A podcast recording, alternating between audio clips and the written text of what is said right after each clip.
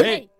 Está no ar o programa Saperialde. Eu sou a Gabriela Moura, monitora de estudos clássicos, e aqui comigo de novo estão o Alexandre Anholon e o Arthur Costrino, professores de estudos clássicos do DALET. Tudo bem, gente? Tudo bem. Opa, tudo ótimo. E aí, estamos aí. Ai. Antes de mais nada, a gente gostaria de agradecer muito a vocês, ouvintes, a recepção do piloto que foi ao ar semana passada. E pai não, galera. Muito obrigada em grego. Sim, já recebemos muitos comentários positivos, muitas sugestões e questões para os próximos. E ficamos muito felizes com a interação de vocês. É verdade. Estamos fazendo esse projeto com muito carinho e estamos a todo vapor para levar vocês nessa viagem ao mundo antigo. Então continue interagindo e mandando o que querem ouvir. E lembrando, galera, que no nosso Instagram, arroba Saperealde, e na nossa página do Facebook, a gente vai postando conteúdo exclusivo. Então não percam também. E como falamos semana passada, o tema do programa de hoje será a polis grega. Sim, Gabi. Mas antes de uma informação bombástica. Bem, Arthur está assistindo Game of Thrones. Gente, é verdade, é Arthur? verdade. Tô sabendo por fonte segura. Ah, é sim, e daí? Não pode? Não, claro que pode. Nossa, feliz. Sim. Não, foco, gente, foco. O tema aqui agora é a polis grega, tá? E Game of Thrones, tá? E Game of Thrones. Inclusive, o episódio de ontem foi Nossa, sensacional. Assista, Ah, anda é. logo. É, cinco anos Batalha eu, de Winterfell. conversa sobre isso. Chega Mas logo. sem spoiler. sem Chega logo spoilers. na, na oitava temporada, por favor. Brincadeira. Então, pessoal, mas pra falar de polis grega, a gente deveria falar um pouco da ideia de Grécia. Porque, assim, falar de Grécia hoje não é a mesma coisa que falar da Grécia na antiguidade, não é mesmo?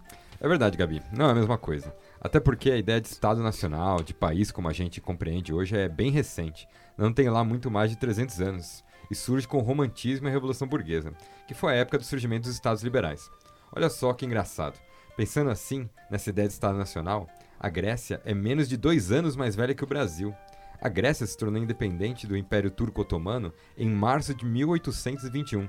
Legal, né? Aliás, sabe aquele poeta inglês, o Lord Byron, que eu particularmente adoro? Ele influenciou bastante o nosso poeta Álvares de Azevedo. Então, ele morreu lutando na Guerra de Independência da Grécia. É isso aí. Mandou bem, Arthur. Verdade. Tem outra coisa ainda que tem a ver com isso que você acabou de dizer. Os próprios gregos antigos usavam outras palavras para se referir a eles mesmos. Preferiam helenos, dânaos ou aqueus, mais ou menos conforme a gente consegue ver em Homero, na Ilíada, principalmente. Assim, do ponto de vista da língua e da cultura, mesmo os troianos eram, de certo modo, gregos. Assim, apesar da língua ser parecida, já que as regiões da Grécia falavam vários dialetos da língua grega, como o jônio, o ático e o dórico, também tinham costumes parecidos. Afinal, o culto aos deuses era comum a toda a Grécia. A gente não pode dizer que existia uma ideia de Estado nacional, que a Grécia era um país. O mundo grego dividia, é, era dividido em cidades-estado, não é mesmo? Na mosca, Gabi, é isso mesmo. O conceito de cidade-estado é fundamental para a gente entender a Grécia Antiga e as relações dos povos gregos entre si e com outros povos do mundo antigo. A palavra grega para cidade-estado era polis. Daí a gente compreende, por exemplo, a origem de algumas palavras em português que remetem não só ao espaço da cidade, mas também às relações no Estado entre os indivíduos que formam a sociedade como um todo. Por exemplo, metropolitano e política. Então, essas cidades-estado, essas polis, polis é o plural de polis, elas se formaram mais ou menos em torno de 750 a.C. e duraram mais ou menos até o século IV a.C. Bem, não é que desapareceram, né? até porque Atenas está lá, existe, e como todo mundo sabe, é a capital da Grécia. Acontece, na verdade, que essas cidades, que tinham regimes de governos e leis diferentes, leis, leis significam, na verdade, os nomoi, perdem a sua soberania, ou seja, todas essas cidades perdem a sua independência. Ah, exatamente. E a gente pode dizer que o auge dessa organização política são os séculos V e IV a.C., no período histórico que a gente costuma chamar de época clássica. As formas de governo das cidades-estado variavam. Então, por exemplo, Atenas, no início, essa cidade foi uma monarquia. Depois foi uma tirania plural. né? Veja só que bizarro, né? 30 tiranos governavam Atenas, né? Quase que uma plutocracia, por assim dizer. Só mais tarde, Atenas se torna uma democracia. É bom lembrar que a noção de democracia para os gregos era consideravelmente diferente do que imaginamos hoje. É isso aí, é verdade, Arthur. Bem diferente. Tinha também a Macedônia, né? Macedônia, por exemplo, era uma monarquia, quer dizer, ela era governada por um rei. Sim, e ainda tinha Tebas, por exemplo, né, que foi uma das cidades mais poderosas do mundo grego. No século V a.C., Tebas liderou a Liga da Beócia, que era uma aliança que congregava várias polis da região da Beócia, que era a pátria de Homero, né, uma das pátrias míticas de Homero. Essa liga, liderada por Tebas, se aliava às vezes a Atenas, outras vezes apoiava Esparta. Tebas também foi o lar lendário de Édipo, sabe lá, aquele Édipo mesmo, que Freud usou para definir uma de suas ideias mais importantes, o complexo de Édipo. Mas Édipo não tinha complexo de Édipo, não é mesmo? Ele não sabia que Jocasta era sua mãe, gente. É, e também, gente, tinha Esparta. Esparta era governado por dois reis e era uma diarquia. Além dos reis, tinham outros conselhos, como o Conselho dos Éforos, elegidos anualmente, e também a Gerúcia, que era um conselho formado por anciãos. O modelo da diarquia não podia ser compreendido como absolutista, já que os reis podiam ser julgados e até mesmo exilados. É, exatamente. É por aí mesmo, Gabi.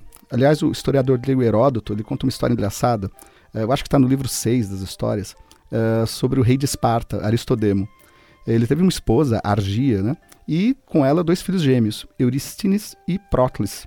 Tempos depois, na dúvida sobre qual dos dois era o mais velho, que consequentemente herdaria o trono de Esparta, ambos foram proclamados reis, dando origem assim à diarquia espartana. Os dois reis viviam em eterna disputa. Aliás, a disputa, o agon em grego, essa é a palavra, era um valor importante da cultura grega de um modo geral, inclusive na vida política, mesmo na Atenas democrática. O agon era um valor fundamental, pois incentivava a competição entre as facções políticas da cidade. É, né, gente? Deu para perceber bem as diferenças de regimes políticos das diversas cidades-estado gregas. Tinha então democracias, monarquias, regimes oligárquicos. As cidades variavam bem, mas ao mesmo tempo, todas as cidades possuíam assembleias ou conselhos que tinham um papel importante na cidade, pois eram um espaço de deliberação e disputa política. E também tinha outra coisa importante que era comum às poleis elas não eram de governo laico, né? ou seja, uma ausência de religião no, no governo. Essa é uma característica que, como a ideia de Estado Nacional moderno, não existia. A religião era de Estado, e o culto religioso era parte essencial da vida política na cidade-estado. Até porque as funções religiosas eram também magistraturas, eram cargos políticos. Ah, gente, ainda tem uma outra coisa em comum entre as cidades-estado. Qual é, Gabi? É, não qual- entendi. qual que é? Qual é? Ah, gente, todas elas têm o mesmo fim. Acabam por ser conquistadas por Alexandre, o Grande, perdendo aquilo que mais caracteriza a cidade-estado, que é a sua soberania. Ah, é, de fato, é verdade. E depois ainda, após o meu xará, o, O grande, grande. aquele, não eu, né?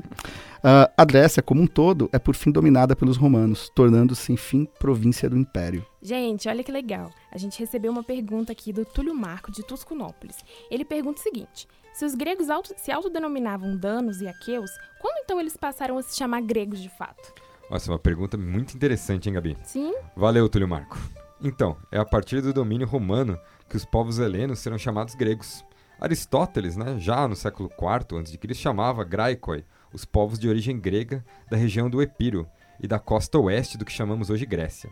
Na dúvida, pessoal, sobre onde exatamente se localizam essas regiões, podem ir lá conferir no mapa que postamos no Instagram do Saper Aude. Sim, vai lá, gente.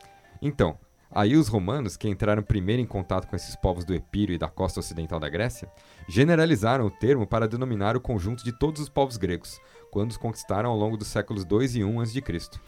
É, turma. Bem, enfim, acho que já é hora de dar tchau pra galera, né não? Ah, que pena, mas voltaremos em breve. Enquanto a gente não volta, vocês podem acompanhar no Instagram, mandando por direct as perguntas, ou no nosso e-mail, que é radiosaperealde.gmail.com.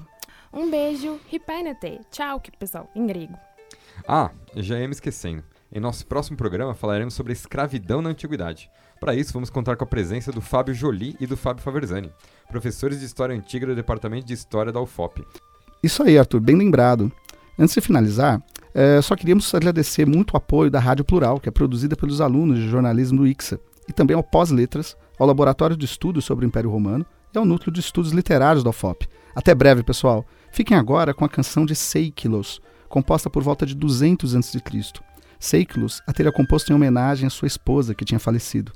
Eh, e, curiosamente, é o único exemplar completo de uma canção grega da antiguidade. Foi descoberta em 1883 na atual Turquia.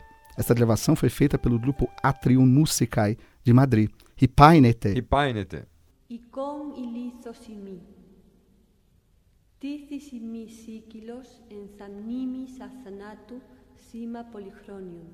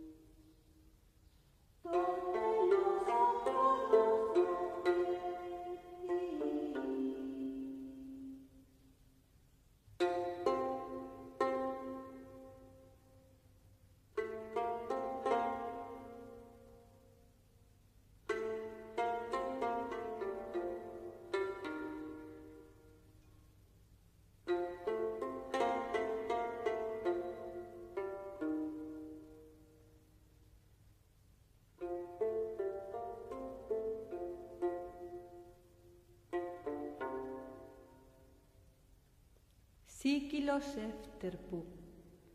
Sí.